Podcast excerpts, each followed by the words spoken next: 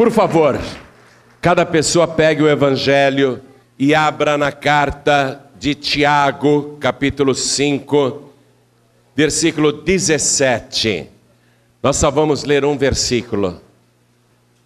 Tiago, como você sabe, ou se não sabia, fique sabendo, ele era irmão carnal de Jesus Cristo. Porém, irmão apenas por parte de mãe. Tiago e Jesus tinham a mesma mãe, mas não o mesmo pai. Porque o pai de Jesus Cristo é Deus. Ele foi concebido por graça e obra do Espírito Santo no ventre da Virgem Maria. Mas depois que Jesus nasceu, está escrito o seguinte: e Maria deu à luz ao seu primogênito. O que, que é primogênito? O primeiro.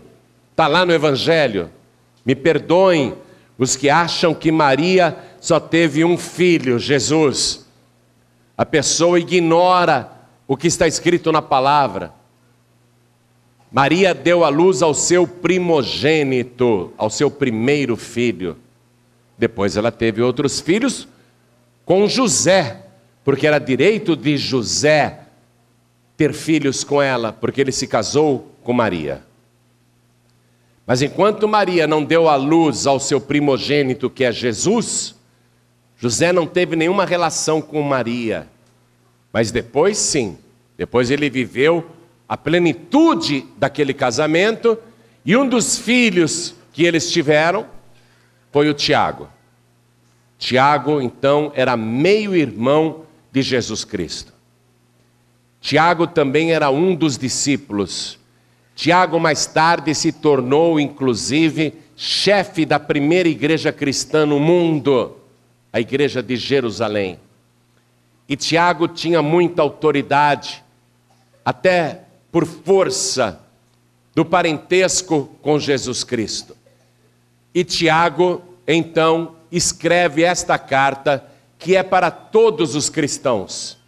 Esta bela carta de Tiago diz no capítulo 5, versículo 17, preste atenção que eu vou ler.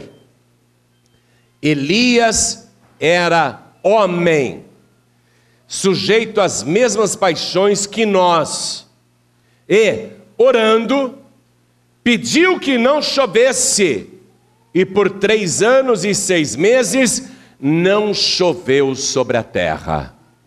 Amém?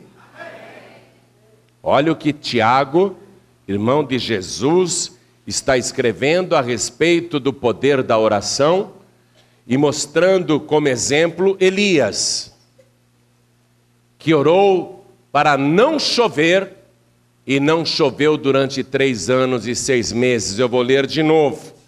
Tiago está falando sobre o poder da oração sobre o poder da fé e mostrando que não apenas um profeta tem o dom de fazer isso, mas qualquer pessoa. E ele diz: Elias era um homem, homem, não era anjo, não era extraterrestre, não era nada diferente de mim, de você. É isso que Tiago está falando. Ele era homem, e mais ainda, sujeito às mesmas paixões que nós. Ou seja, sujeito às mesmas fraquezas, aos mesmos medos, às mesmas dúvidas, sujeito aos mesmos deslizes. Está entendendo? Um homem que podia ser tentado, um homem que podia ficar deprimido, um homem que podia até fugir de medo. É isso que Tiago está dizendo, e quando a gente lê sobre Elias, especialmente no primeiro livro de Reis, a partir do capítulo 17, a gente vai ver justamente um homem, um homem que alterna a sua vida entre grandes vitórias e momentos até de profunda tristeza a ponto de desejar a morte. Igualzinho ao Senhor Jesus, inclusive, que não se apresentava como um super-homem. E que não escondia o que sentia. Tanto que Jesus, na última noite de vida, foi orar. E ele, que era eh, um campeão da fé, confessa para os discípulos: me ajudem em oração, fiquem aqui e orem comigo, porque a minha alma está cheia de tristeza até a morte. Jesus falou isso. Você está compreendendo? Então, o que Tiago, neste versículo que eu li para você, está nos mostrando? Que todos nós somos iguais. Você pode gostar de mim e pensar que eu sou muito especial, mas eu te garanto que eu não sou. Eu te garanto que eu sou um homem comum. Eu te garanto que eu sou um homem igualzinho a qualquer homem que está aqui e que tenho inclusive os mesmos conflitos que você tem e que já viveu esses conflitos e que aprendeu a superar. Um homem igual você, que passa lutas, dificuldades, problemas, mas que aprendi como vencer. E é isso que Tiago, na sua carta, está mostrando, querendo animar os cristãos daquela época, da primeira igreja que existiu, como também chegando até mim e a você, com a mesma palavra de ânimo. Pegando o exemplo de Elias, então eu vou reler. Elias era homem sujeito às mesmas paixões que nós, e orando, orando, pediu que não chovesse, e por três anos e seis meses não choveu sobre a terra. Demais, né? Demais. Agora eu vou ler mais uma vez, e cada pessoa que está comigo aqui, na paz e vida de Maricá, Rio de Janeiro, vai repetir comigo agora. Amém? Vamos lá? Só que eu queria todo mundo de pé para fazer isso. Todo mundo de pé. Só senta quando eu mandar, tá bom? Pastor, é que eu estou cansado, cansado, aguenta aí. Fica de pé. Levanta-te. Sabe quando Deus ia conversar com alguém? Deus mandava ficar de pé. Quem quer que Deus fale profundamente no seu próprio coração? Então fica de pé. E repete aqui, ó. Vamos lá. Elias não, não, não, não, não, não. Eu estou pedindo para o povo de Maricá e região dos lagos, no Rio de Janeiro, repetir comigo. Vamos lá. Elias. Elias. Parece que acordaram. Vamos acordar agora o inferno. Elias. Elias. Meu Deus. O diabo levou um susto agora. Diabo acordou, parecia que estava tendo pesadelo. Mas agora vamos falar de um jeito que até o céu escute. Elias. Elias. Maravilha, isso, isso, isso, maravilha. Elias, Elias. Era, homem, era sujeito, sujeito. mesmas paixões que nós, que eu. Agora gostei. E orando, pediu o quê? O que, que ele pediu? Que não chovesse. Vamos lá, que não chovesse. E por três anos e seis meses não choveu. Meu Deus do céu. De novo, não choveu. Uma oração fez isso. E não choveu, e não choveu sobre, a terra. sobre a terra. Uma oração de um homem igual a mim e a você fechou o céu por três anos e seis meses. Está na palavra. Jesus confirmou isso e Tiago está repetindo o que ele ouviu do seu irmão mais velho. Porque Jesus, lá no Evangelho de Lucas, capítulo 4, versículo 25, falou assim para a multidão: Muitas viúvas havia no tempo do profeta Elias, quando o céu se fechou e não choveu sobre a terra durante três anos e seis meses. Então Tiago ouviu Jesus falar e escreveu aqui. E se Jesus falou é porque é verdade. Quem acredita que quando Jesus fala é verdade? Tiago disse que um homem orou e durante três anos e seis meses não choveu, e ele ouviu isso de Jesus. Aquele que nós chamamos de Filho de Deus, mas que na verdade é o próprio Deus. Quem acredita na palavra do Senhor? Quem acredita nisto que eu acabei de ler? Você crê que é verdade? que um homem igual a mim, igual a você, não um homem especial, um homem comum, com uma oração, ele falou e o céu obedeceu. Quem acredita nisso? Eu também acredito porque é a verdade. Então vamos dar para esta palavra poderosa a melhor salva de palmas já ouvida em Maricá. A melhor salva de palmas já ouvida no Rio de Janeiro. A melhor salva de palmas já ouvida no Brasil. Aplaude mesmo, aplaude com vontade. Enquanto você aplaude, abra a tua boca e diga glória a Deus. Isso, continua aplaudindo e glorificando. Convido todo o Brasil a aplaudir conosco, a glorificar conosco aqui em Maricá.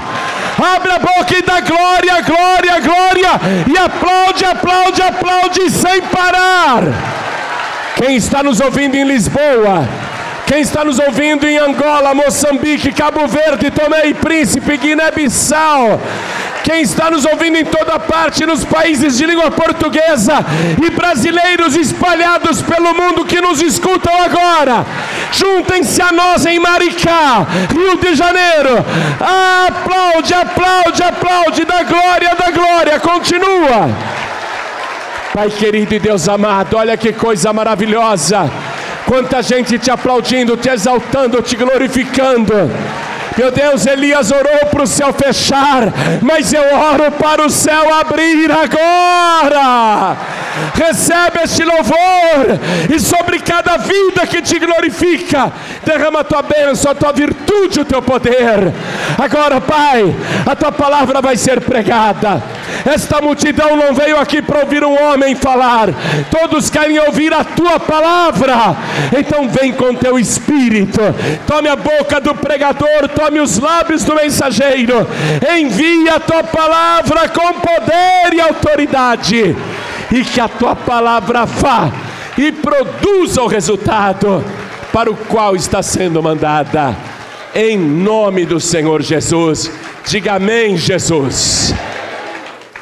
Agora sim, quem tiver lugar pode sentar. Quem está sentindo a presença de Deus neste lugar? Pastor João Ribe, quando que aconteceu isso que o senhor acabou de ler e que Tiago escreveu? Há mais ou menos 2.750 anos atrás. Jesus confirmou essa história, é verdadeira. Confirmou a existência de Elias, um homem comum como eu e você. Jesus confirmou o milagre, que Elias deu ordem e o céu se fechou. Deixa eu dizer uma coisa para você.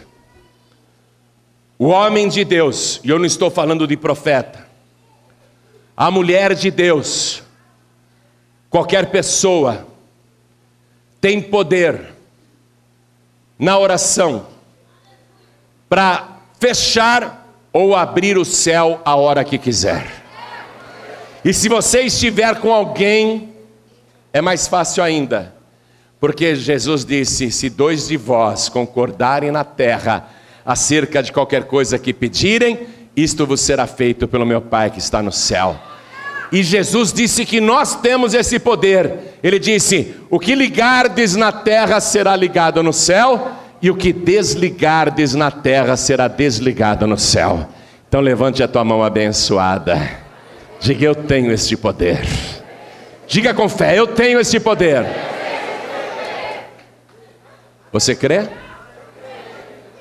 Então não fique chorando, reclamando, lamentando, porque o teu destino, a tua vida e os acontecimentos estão debaixo da tua mão.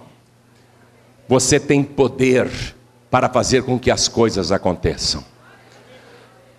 E para a gente compreender isto que Tiago está escrevendo, vamos lá, vamos voltar no tempo. Vamos lá na época de Elias. Vamos retornar como se fosse uma máquina do tempo. Vamos retornar aí 2750 anos e vamos ver o momento exato em que Elias disse que não ia chover mais. Vamos ver o momento em que ele fez este sinal, esse milagre. Primeiro livro de Reis, capítulo 17. Versículo 1. Então Elias, o tisbita dos moradores de Gileade, ele morava em Gileade, disse a Acabe: Acabe era um rei maligno, que não temia a Deus, que estava desviado da palavra, que adorava um falso Deus chamado Baal, o Deus da chuva, o Deus da tempestade, o Deus da colheita. Só que era um falso Deus, e Acabe, um rei que desagradava a Deus com a sua fé supersticiosa, a sua fé idólatra. Elias vai como profeta, como homem de Deus, e fala com o rei e diz: Vive o Senhor, Deus de Israel. Ele está falando para Acabe que adora Baal, um ídolo, e Baal quer dizer Senhor. Ele está dizendo para aquele rei que ele fala em nome do Deus que vive. O Senhor, Deus de Israel, ele está deixando claro: Baal não é o Deus de Israel. Ainda que Acabe acredite que é. Mas Elias está colocando as coisas nos devidos lugares. Vive o Senhor, Deus de Israel, perante cuja face estou, que nestes anos nem orvalho, nem chuva haverá, senão segundo a minha palavra. Você prestou atenção no detalhe? Tiago disse que ele orou e pediu para não chover. Agora nós fomos no livro histórico e estamos vendo que ele nem orar orou. Ele mandou e acabou. Ele determinou. Ele não foi lá, reacabe, eu vou fazer uma oração agora e não vai chover mais. Espera aí que você vai ver. Não, ele não orou. Ele determinou. O que, que a palavra de Deus diz? Determinando tu algum negócio ser-te-á firme. Foi um homem comum que chegou e determinou. Ele não orou, ele determinou. Ele ordenou. Só que eu vou te mostrar depois qual é o segredo disso. E ele fala: nos próximos anos, nem orvalho, nem chuva haverá, porque lá, durante a madrugada, desce o orvalho, que até ajuda a plantação a lavoura, a agricultura, que até refresca a terra. Vem aquele orvalho à noite que refrigera as casas e o chão, para as pessoas começarem um dia com mais disposição. E ele está dizendo: nem orvalho haverá, nem orvalho, nada, sequidão total seca total, não vai ter umidade do ar. Olha aqui, Elias, com uma ordem, com uma determinação, acabou de fechar o céu, dizendo que não vai descer a chuva, e ele acabou com a umidade. Ele disse: nem orvalho vai ter, senão, segundo a minha palavra senão segundo a minha ordem. Quem que está falando isso? É um super-homem? Não, uma pessoa como eu e você, sujeita às mesmas paixões. Só que Elias não ficou ali mentalizando só com força de pensamento. Ele chegou e determinou. E é isso que eu quero te dizer. Há poder na palavra que sai da tua boca. Você não imagina o poder e a autoridade que você tem aí na tua boca. Olha para mim, olha para mim, eu vou repetir isso. Há poder e autoridade em cada palavra que sai da tua boca. Quando você manda com fé, quando você determina com fé em Deus, tem que acontecer. Amém? Então avisa esta pessoa aí do teu lado, cuidado com o que sai da tua boca. Fala para outra pessoa do outro lado também que ela não escutou. Fala para a pessoa do outro lado, você não conhece ela, mas pode falar. Cuidado com o que sai da tua boca. Quando você fica, que droga minha vida! que droga que é tua vida. Quando você diz, que azarado que eu sou, grande é o teu azar. Quando você diz, que infeliz que eu sou, como você é infeliz. Estou falando para você tomar cuidado com o que sai da tua boca. Eu quero morrer, não aguento mais. Você não vive, você já está morto. A vida para você não traz nenhuma alegria, porque você só tem liberado coisas ruins a respeito da tua própria vida, sem falar as coisas que você libera contra os outros. Eu estou falando para você que um homem comum, uma mulher comum, tem grande poder nos lábios, na fala, na boca, na palavra, naquilo que diz. Então dá um outro cutucão nessa pessoa e fala assim: vai tomar cuidado a partir de hoje? Vai mesmo? Não, dá um cutucão forte, vai mesmo! Dá um cutucão aí nesse.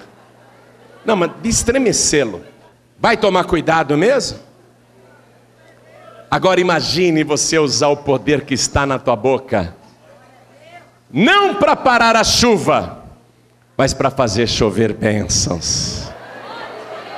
Imagine você usar esse poder que está na tua boca para liberar saúde, paz, entendimento, amizade, amor. Imagine você começar a usar bem este poder que está na tua boca, porque você determina e assim acontece. Elias falou: não vai mais chover. Agora, por que, que Elias liberou uma palavra tão ruim para aquele rei? Porque aquele rei estava em pecado contra Deus ficava fazendo promessa para Baal: Baal manda chuva, Baal abençoa a nossa lavoura, Baal multiplica o nosso gado, Baal, tu és também o Deus da fertilidade, faz o nosso gado se multiplicar. Elias foi lá e falou: Chega, vive o Senhor, Deus de Israel, não Baal, o verdadeiro Deus que nem orvalho nem chuva haverá, senão segundo a minha palavra. Ali ele liberou mesmo a palavra de juízo. Ele não orou, não. Ele não orou, ele determinou. Determinando tu algum negócio, ser-te-á firme. Ele determinou. Você sabe que Jesus também pouco orava assim, no sentido de fazer as coisas? Jesus não chegou lá na frente da árvore e ficou falando: Oh, meu Deus, eu quero que nunca mais nasça fruto dessa figueira. Que nada. Nunca mais coma alguém fruto de ti. E a figueira secou até a raiz. Você pensa que Jesus ficava lá orando: Oh Senhor, quero que esse demônio saia, essa legião maligna. Não. O que, que ele fazia? Determinava: sai! E o demônio saía correndo. Você pensa que o doente chegava lá, Jesus, sou cego, tem misericórdia de mim. Espera aí que eu vou orar. Você pensa que Jesus falava isso? Espera aí que eu vou orar. Jesus dizia: Vê, a tua fé te salvou. Determinar, amém? Determinar, falar com fé, crer, crer para valer. Então Elias fez isso. Continuando a leitura aqui para a gente não perder tempo. Versículo 2: Depois veio a Elias a palavra do Senhor dizendo: Vai-te daqui e vira-te para o oriente, esconde-te junto ao ribeiro de Querite, que está diante do Jordão. E há de ser que beberás do ribeiro, e eu tenho ordenado aos corvos que ali te sustentem. Deus deu uma ordem agora, que para obedecer só se tiver muita fé.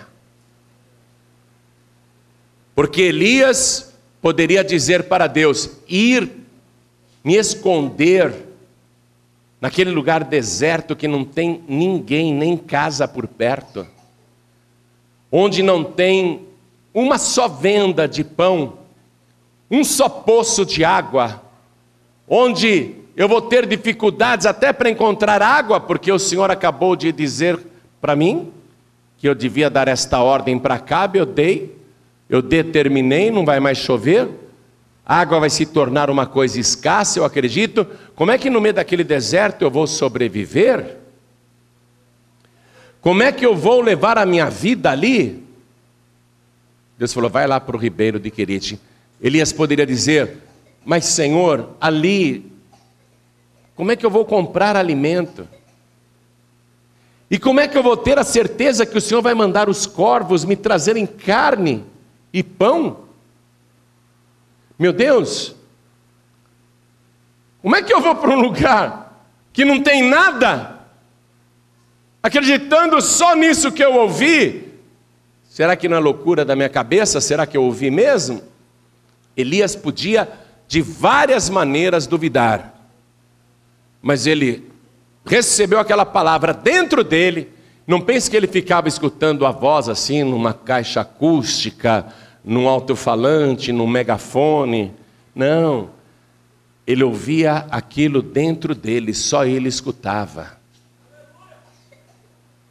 Mas quando ele ouvia aquela voz, ele reconhecia a voz do bom pastor.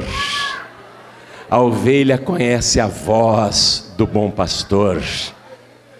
E prontamente ele foi. Olha o que diz o versículo seguinte, versículo 5. Foi, pois, e fez conforme a palavra do Senhor, porque foi e habitou junto ao ribeiro de Querite, que está diante do Jordão.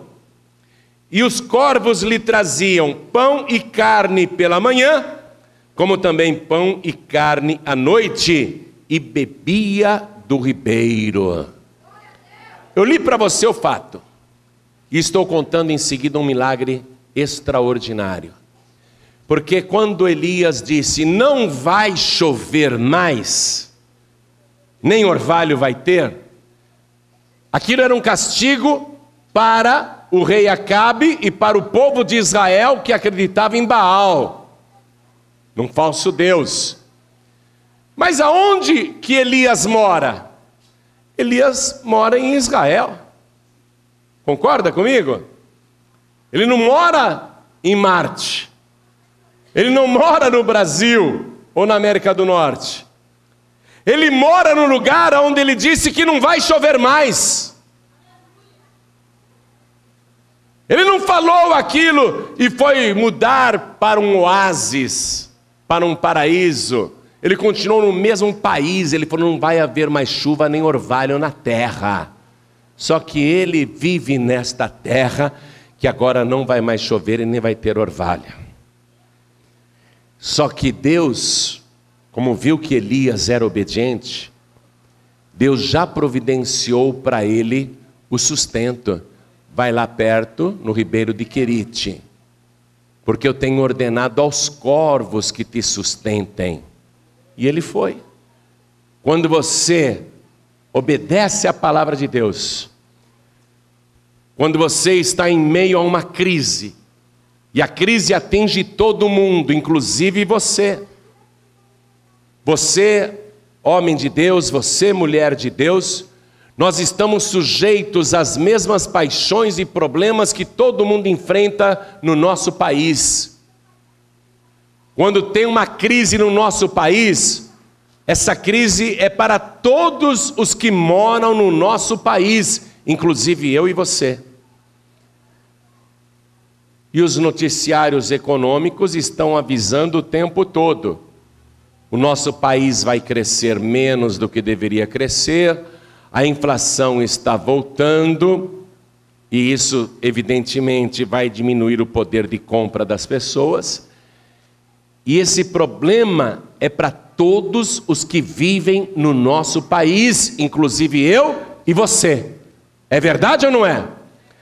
Quando o líder máximo do nosso país diz: minha gente, no ano que vem haverá um crescimento menor, mas as bases estão preparadas, depois no outro ano a coisa começa a melhorar. Quando é feito um pronunciamento assim, até pelo ministro da Fazenda, é para todos os que moram no nosso país, inclusive eu e você. Deus já sabe, Deus já sabe. Há uma crise no mundo e uma crise já instalada no nosso país. Diga, Deus já sabe. Mas a crise vai atingir você também. E vai me atingir também. Assim como Elias disse: Não vai chover mais sobre a terra, só que ele também estava debaixo, digamos, da mesma maldição, do mesmo problema. Só que Deus já tinha um escape preparado. Então, olhe para mim, essa é a boa notícia que eu quero te dar. É verdade, há uma crise no mundo e que já chegou no Brasil, e os empresários não querem mais investir. Quem tem está guardando, está esperando para ver como é que vai acontecer. Tem problemas, problemas, a inflação está voltando, tem problemas, tem problemas, mas a boa notícia é esta: você tem que fazer como Elias. A boa notícia é essa Há uma crise sim, e você está debaixo desta crise, mas Deus já tem um escape preparado para você. Deus já tem uma solução sobrenatural para você passar por esta crise. Daqui a pouco eu vou te mostrar como é que é. Eu só estou dizendo que Deus já tem a solução preparada. Daqui a pouco eu vou te mostrar como que você vai fazer. E Elias foi e ficou ali à beira do ribeiro de Querite, e os corvos lhe traziam pão e carne pela manhã. Você já viu isso? O corvo, ave que se alimenta de restos de animais mortos, que come até carne podre, qualquer carne que estiver sem vida, pode ser uma carne fresquinha, o animalzinho ferido acabou de morrer, basta parar de respirar e o corvo já está ali se alimentando daquela carne. Uma ave que se alimenta de carne recebe uma ordem de Deus para pegar carne e pão. Aí é que está o mistério carne e pão. Primeiramente a carne. De onde esta carne? Não era de cadáveres. Não era de animais em decomposição. Porque Deus não vai dar um lixo desse para você ou para um homem de Deus, para uma mulher de Deus. E além disso, o profeta era proibido de tocar em cadáver. Ele não podia. Sansão acabou perdendo a bênção e a unção porque pegou um favo de mel que estava nas entranhas de um animal morto, um leão. Olha só. Então Deus não ia pegar uma carniça para mandar os corvos levarem para um homem que obedece a Deus. Deus selecionava a melhor carne. Elias para Deus era um sacerdote. Um homem que tinha relacionamento com Deus. vida com Deus. E a palavra diz que o sacerdote, ele tem que comer carne de cordeiro. Não é de um animal qualquer, de cordeiro. Então, essa carne que os corvos traziam, de onde eles traziam, já que não tinha alimento na terra? Eles traziam diretamente da cozinha de Deus, diretamente ali da copa de Deus, da dispensa de Deus. Não era carne estragada ou mal cheirosa, era fresquinha e de primeira. Sabe o que isso quer dizer? Que Deus tem o melhor preparado para você. Deus diz assim: se quiserdes e ouvirdes, comereis o melhor desta terra. Se você quiser e se você ouvir, estou chegando lá. E trazia pão também. Pão da onde, já que não tinha mais pão? Já que não tinha mais pão, pão da onde? pão da padaria do céu. O melhor pão já feito no universo. E é maravilhoso que os corvos não comiam nem a carne, que seria a primeira opção, e nem o pão, porque se você pegar um pãozinho e jogar para os pássaros, eles vão lá, até brigam, né? Tem um restaurante que eu costumo lanchar, fica lá na Barra da Tijuca, os pardais vêm na mesa, a gente pega assim farelo de pão e joga no chão, eles ficam lá disputando as migalhas. Pássaro e ave adora, ama comer pão. Agora você imagine, com o corvo está o pão e a carne, duas tentações, dietas apreciadíssimas pelos corvos e eles não comem. Entregam direitinho para o profeta Elias. Por quê? Por que, que os corvos não comem? Porque aquilo não é deles. Porque aquilo é para o sustento de um homem de Deus, do ministério do profeta. Eu diria para você que a carne representa a oferta e o pão representa o santo dízimo. É o sustento da obra. Os corvos são como nós, nós recebemos tudo do Senhor. Só que tem uma parte que Deus diz assim para você: meu corvo, né? Minha corvinha, não sei se existe essa palavra, mas pega aí o santo dízimo e oferta alçada e entrega bonitinho lá na igreja. Não gaste, não pegue, não toque, porque isso não é seu. Amém?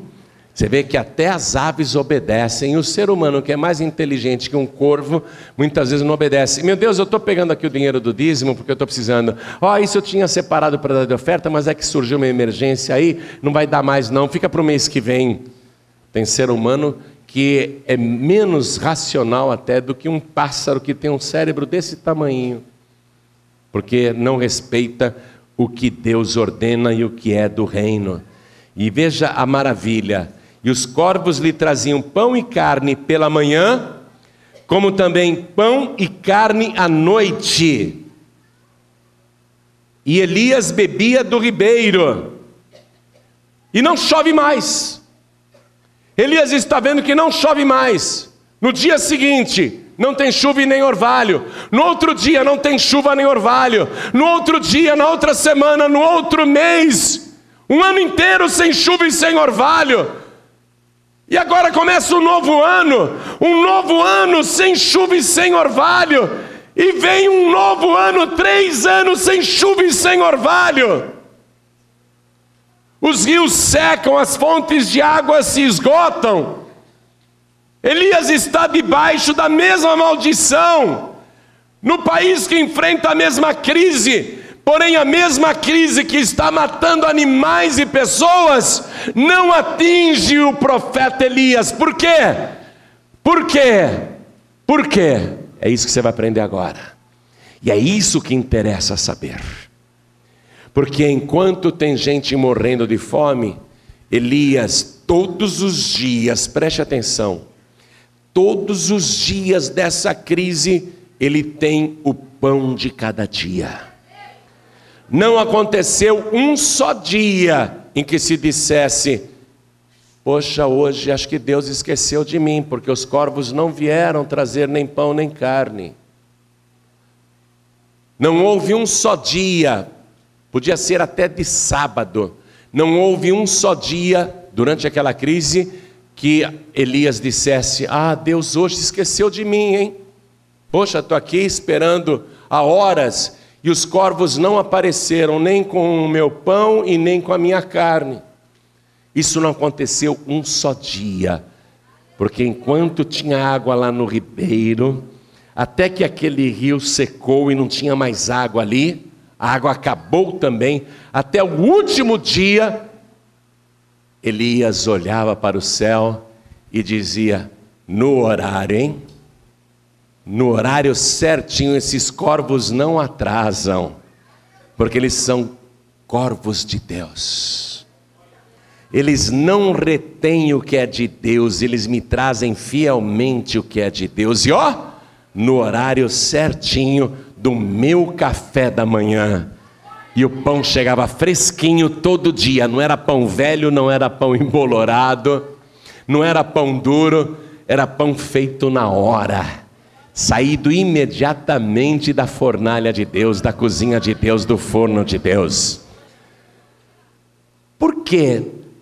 Durante o tempo em que havia água no ribeiro, até acabar a água, por que não faltou pão e carne um só dia, duas refeições por dia, de manhã e à noite, à tardinha? Por quê? Vamos aprender agora? Então é hora de você acordar, acorde aí. Você vai descobrir por quê. Aliás, antes de eu te revelar o segredo, eu quero saber se você quer aprender esse segredo. Pega a caneta aí, para você anotar. Quer aprender? quer aprender a viver no meio de uma crise que já está no nosso país e na terra, uma crise que só vai se agravar, quer aprender a ter o pão e a carne todo dia? Tem gente aqui que diz para mim, pastor, eu só como carne na semana do meu pagamento. Depois é legumes, é salada e olha lá é feijão, farinha e olha lá. Carne, uma vez por semana. Tem gente que come carne uma vez por mês. E tem gente que nem compra carne. Olha aqui, Elias tinha carne duas vezes por dia. E carne de cordeiro, carne de primeira, o melhor desta terra. Quem aqui quer comer carne todo dia? Levante a mão. Hã? Até enjoar, hein? Só que quando a carne é fornecida por Deus, você não enjoa nunca. E não faz mal, porque a carne de cordeiro é a carne mais saudável que existe. E pão feito por Deus, ah, pão nosso de cada dia, como Jesus ensinou você a orar, dá-nos o pão de cada dia, o pão nosso de cada dia. O pão dado por Deus é uma delícia, você não enjoa nunca. Elias não enjoava, ó, fartura todo dia, mesmo no meio da crise. Nenhum dia faltou carne de manhã e à tarde, e nenhum dia faltou pão de manhã e pão à tarde. Nenhum só dia. Não teve um dia em que Elias dissesse: Hoje Deus parece que se esqueceu de mim. E quantas vezes você já falou isso? Parece que Deus se esqueceu de mim. Eu quero saber se você quer aprender o segredo para viver no meio da crise, seja a crise que for, e ter fartura e vida abundante e milagres exagerados todos os dias. Quem quer aprender, levante a mão. Então, com a caneta na mão, anote aí. Primeira coisa, anote Primeira coisa, anote no capítulo 17, versículo 1. Elias disse: Vive o Senhor, Deus de Israel. Primeiro, tem que crer que Deus está vivo, que Deus é o mesmo ontem, hoje e eternamente. Diga, eu creio no Deus de Elias. Você crê que o Deus de Elias está vivo? Quem crê que o Deus de Elias está vivo? E quem crê que o Deus de Elias está aqui? Levante a mão. Tem que crer que Deus existe, que Deus está vivo e é o mesmo. Diga, eu creio neste mesmo Deus de Elias. Diga com fé, eu creio neste mesmo Deus de Elias, que está vivo pelos séculos dos séculos e está aqui comigo. Agora olha só, passe um traço aqui embaixo, perante cuja face estou. Vou te contar três condições para viver vida abundante e milagres exagerados. Primeira coisa é você ficar perante a face deste Deus vivo. Passe um traço aí. Isso tem que ser compromisso teu. Ficar perante a face deste Deus vivo. Não é vir de vez em quando aqui, não. Não é aparecer de vez em quando, não. É ficar o tempo todo perante a face deste Deus vivo. Por isso que nós abrimos esta igreja em Maricá, para que você agora esteja perante a face deste Deus vivo todos os dias da tua vida. Nunca jamais sair da presença de Deus. Amém? Diga eu nunca vou sair da presença de Deus. Amém? Você tem que estar perante a face deste Deus. Essa é a primeira coisa. Tem gente que quer os milagres exagerados, os sinais portentosos, o sustento sobrenatural, solução de problemas, mas não quer buscar a Deus, não quer estar na presença de Deus, não quer fazer a campanha de oração. Como é que é? Vir aqui sete sextas-feiras, muita coisa para mim. Mas a pessoa quer um milagre e quer muitos milagres, é ou não é? A pessoa quer muita coisa, ela quer muitos milagres, ela quer muita ajuda, ela quer muita solução, mas ela não quer muito estar na presença de Deus. Essa é a primeira coisa. Perante cuja face estou. Quando você está perante a face do Senhor, você pode determinar o que quiser. Amém? Quando você está perante a face do Senhor, você pode falar com autoridade, porque Deus vai cumprir o que você está falando. Segundo requisito para você viver esses milagres exagerados. Anote no versículo 2, onde eu leio assim: Depois veio a ele a palavra do Senhor. Olha aqui.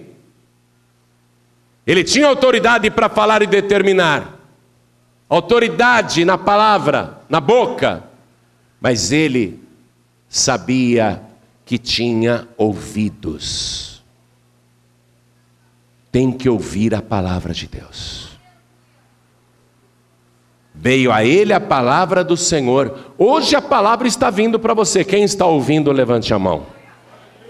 Ó, acorda essa pessoa que está dormindo aí ao teu lado e fala para ela: está ouvindo? Está ouvindo aí? Está ouvindo? A palavra de Deus está vindo para você. Elias não dizia, eu já ouvi bastante a palavra, já sei tudo, eu sou o máximo. Não, quando Deus falava, ele ouvia. Essa é a qualidade do homem de Deus, da mulher de Deus, da pessoa vitoriosa. Fala, Senhor, porque o teu servo ouve. Me envia a tua palavra, porque seja qual for, eu estou ouvindo.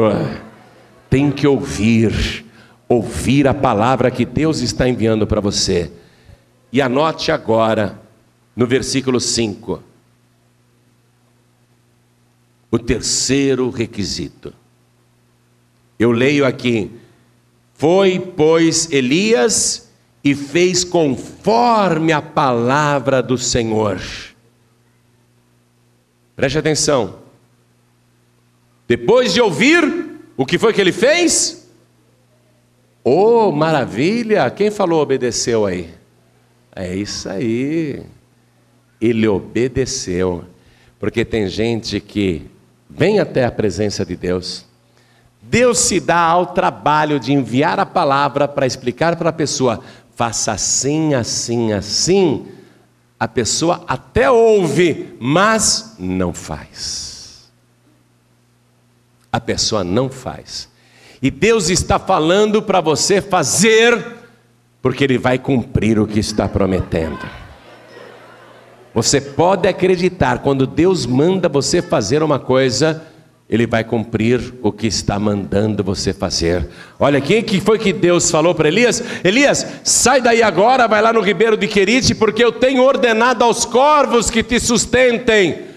Ele foi e fez, e ficou esperando. Eu estou dizendo para você: permaneça aqui perante a face do teu Deus. Ouça a palavra que Deus está enviando para a tua vida e faça tudo o que Deus te mandar fazer, porque assim diz o Senhor eu tenho dado ordens, não aos corvos, mas aos meus anjos excelentes e poderosos, para te sustentarem, para prepararem o teu caminho, para te guardarem por onde você andar. Eu já ordenei ao céu inteiro para que te sirva, se você ouvir e obedecer a minha santa palavra. Então diga: Eu vou obedecer eu vou estar na presença de Deus. Eu vou crer que Deus está vivo e Ele cuida de mim. E Deus vai prover sustentos sobrenaturais na tua vida. Virá de onde você nem imagina, das fontes mais inusitadas, pessoas que você nem sonha entrarão na sua vida como provedores e eles te abençoarão e nem saberão que estão fazendo isso em nome do Deus Todo-Poderoso, Criador dos céus e da terra, aquele que formou o homem do pó e colocou o espírito de vida dentro de você, aquele que te sustenta com este fôlego e com o bater do teu coração, ele não te deixará, ele não te desamparará. Este é o Deus vivo e verdadeiro, que nunca faltará um dia só naquilo que te promete. Sabe uma das coisas que Jesus Cristo disse antes de subir, uma das últimas coisas? E eis que estou convosco todos os dias, até a consumação dos séculos. Fique de pé agora, toda a igreja. Olhe para mim. Esse é o momento de você colocar a tua vida no altar. Esse é o momento de você estar perante a face do Senhor. Eu quero que você até pegue tuas coisas, não deixe nada no teu banco não, não deixe nada aí. Eu quero que você, neste momento, primeiramente, se renda ao único e verdadeiro Deus. Esqueça Baal e esqueça os Baalins. O que, que são os Baalins? Esse nome Baalins é o plural de Baal. São aqueles pequenos ídolos, aquelas pequenas réplicas, aquelas pequenas imagens que você tem, às vezes até dentro da carteira, ou no pescoço, ou no pulso, ou dentro de casa. Você tem que deixar Baal totalmente. Acreditar no único e verdadeiro Deus que é Jesus Cristo. Acreditar somente nele Receber Jesus como teu único, suficiente, exclusivo e eterno Salvador. E servir este Deus Todo-Poderoso. Estar na presença dEle, isso é compromisso.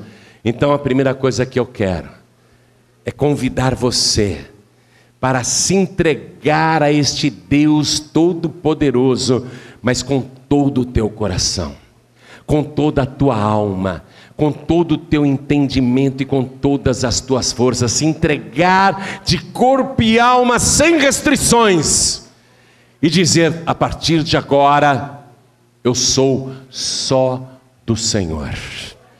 Não sou de mais ninguém, eu entrego a minha vida ao Senhor e coloco a minha vida no teu altar. Então eu pergunto aqui em Maricá: quem quer receber Jesus Cristo? Como único, suficiente, exclusivo e eterno Salvador. Quem quer erga sua mão direita assim bem alto. Olha quantas mãos erguidas. Olha quantas mãos erguidas. Olha, do jeito que você está, pegue as tuas coisas e vem aqui para o altar em nome de Jesus. Não deixa nada no teu banco, não deixa nada não. Vem aqui para o altar. Você vai colocar a tua vida perante a face do teu Deus. Pode subir. Ó, tem uma escada ali, tem uma escada aqui. Vem e sobe aqui aonde eu estou. Porque eu estou perante a face deste Deus. Todos que ergueram as mãos, saiam dos seus lugares e subam aqui no altar.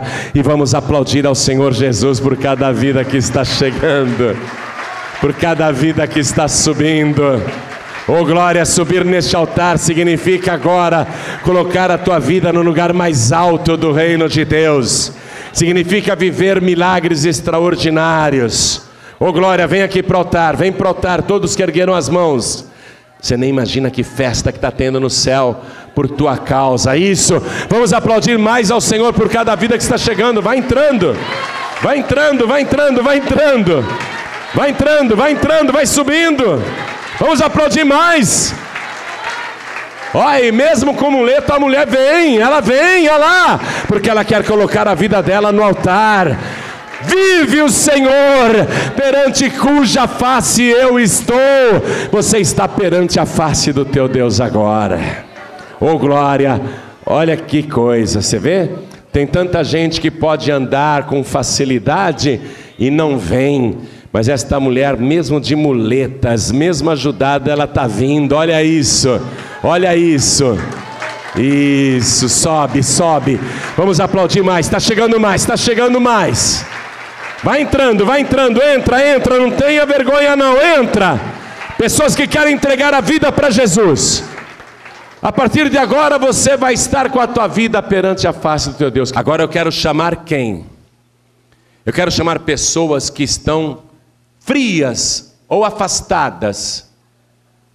Pastor João Ribe, eu não estou congregando nenhuma igreja, ou então eu congrego, mas estou pensando em desistir, estou pensando em parar, estava pensando em parar, vim aqui para ouvir a palavra, só que você veio aqui para ouvir a palavra e Deus enviou a palavra para você.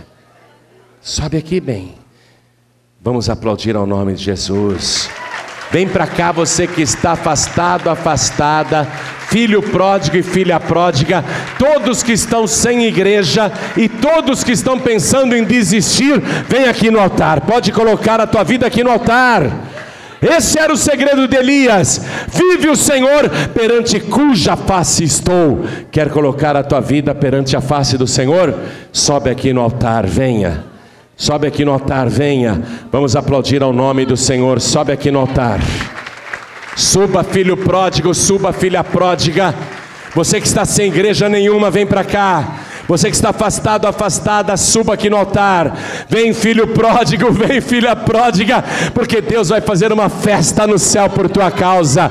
Venha do jeito que você está, porque do jeito que você estiver, Deus vai operar na tua vida. E vamos aplaudir mais ao nome de Jesus. É isso que faz valer a pena todo o esforço do ministério para abrir uma igreja como esta aqui em Maricá. E eu quero chamar aqui no altar cada pessoa que diz assim: Pastor, não estou pensando em desistir, eu nunca vou desistir. Que bom, nem eu. Mas, pastor, eu ando sem forças para orar, ando sem forças para ler a palavra, Muitas e muitas vezes eu vou orar e não consigo, minha oração fica curtinha, vazia, fria. Às vezes eu vou ler a palavra e me dá sono, não consigo ler. Eu não tenho mais vontade de jejuar. Eu ando muito fraco, muito fraca na fé.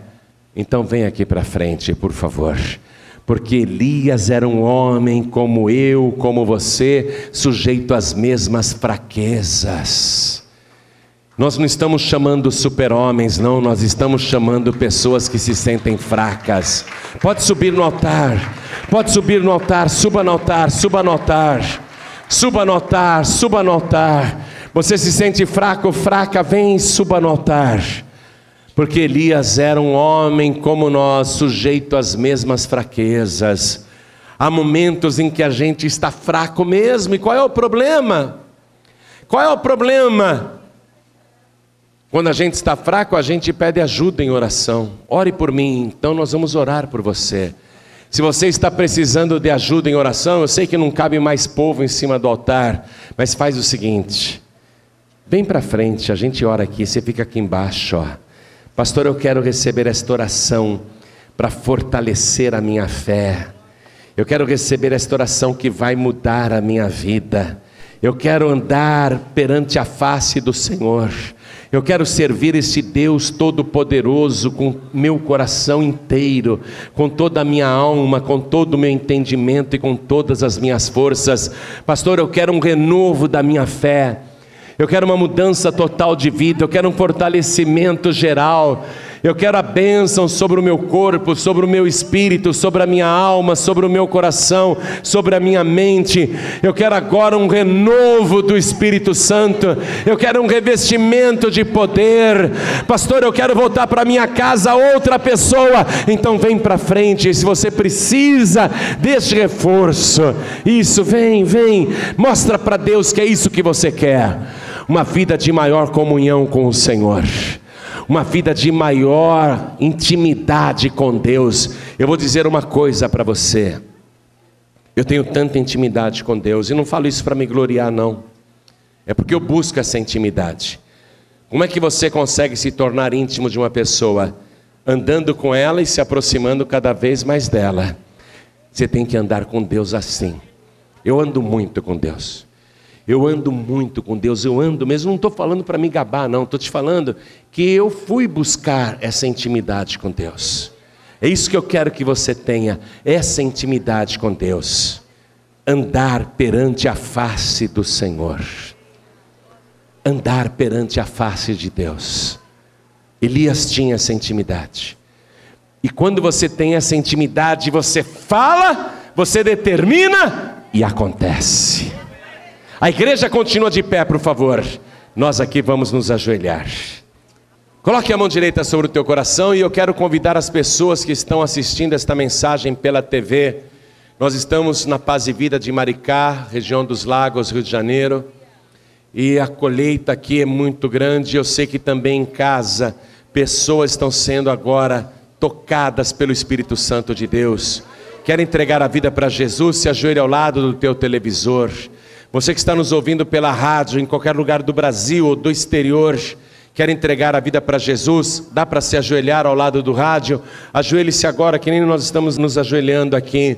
Você está assistindo ou ouvindo pela internet esta mensagem, quer entregar a vida para Jesus ou voltar para o Senhor, se ajoelhe ao lado do teu computador, do teu tablet, do teu smartphone, do teu celular do teu telefone móvel, se ajoelhe aí se for possível, mas se não é possível ajoelhar, porque tem pessoas que agora não podem ajoelhar porque estão ouvindo esta mensagem dentro do ônibus, dentro do autobus, dentro do comboio, dentro do trem, estão ouvindo esta mensagem dentro da van, dentro da lotação, estão ouvindo esta mensagem no metrô, no metro, você está ouvindo esta palavra, eu sei que não dá para se ajoelhar, mas quer entregar a vida para Jesus ou voltar para Jesus, inclusive você que está dirigindo, você que está dirigindo agora e ouvindo esta mensagem, eu sei que não dá para ajoelhar, mas eu pergunto: quer entregar a vida para Jesus agora? Quer voltar para Jesus agora? Então coloque a mão direita sobre o teu coração. Todos que estão nos ouvindo à distância querem andar perante a face do Senhor. Coloque a mão direita sobre o teu coração. Ore assim comigo, meu Deus e meu Pai, meu Deus bendito, meu Deus todo-poderoso, meu Deus que vive, o Senhor é o mesmo Deus de Elias, e o Senhor é o meu Deus. Agora, meu Pai, me recebe, porque eu me entrego ao Senhor com todo o meu coração, com toda a minha alma com todo o meu entendimento e com todas as minhas forças. Eu me rendo, Senhor, de corpo, de alma e de espírito.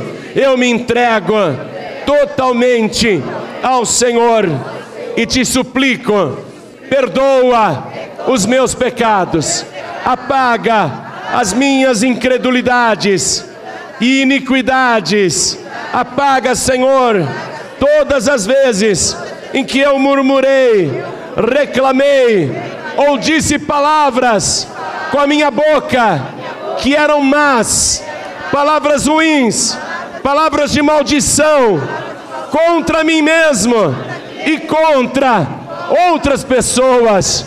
Perdoa, Senhor, me purifica agora com o sangue de Jesus e me renova, me dá virtude, me dá poder, porque eu declaro diante do Senhor, perante cuja face estou, que o Senhor Jesus é o meu único, suficiente, exclusivo e eterno Salvador para todos sempre. Amém. Você acabou de receber as boas novas do Evangelho através de João Ribe Palharim. Um oferecimento dos pregadores do telhado. Participe da reunião de Paz e Vida. Para informações, acesse pazevida.org.br. Paz e Vida, lugar de gente feliz e ungida.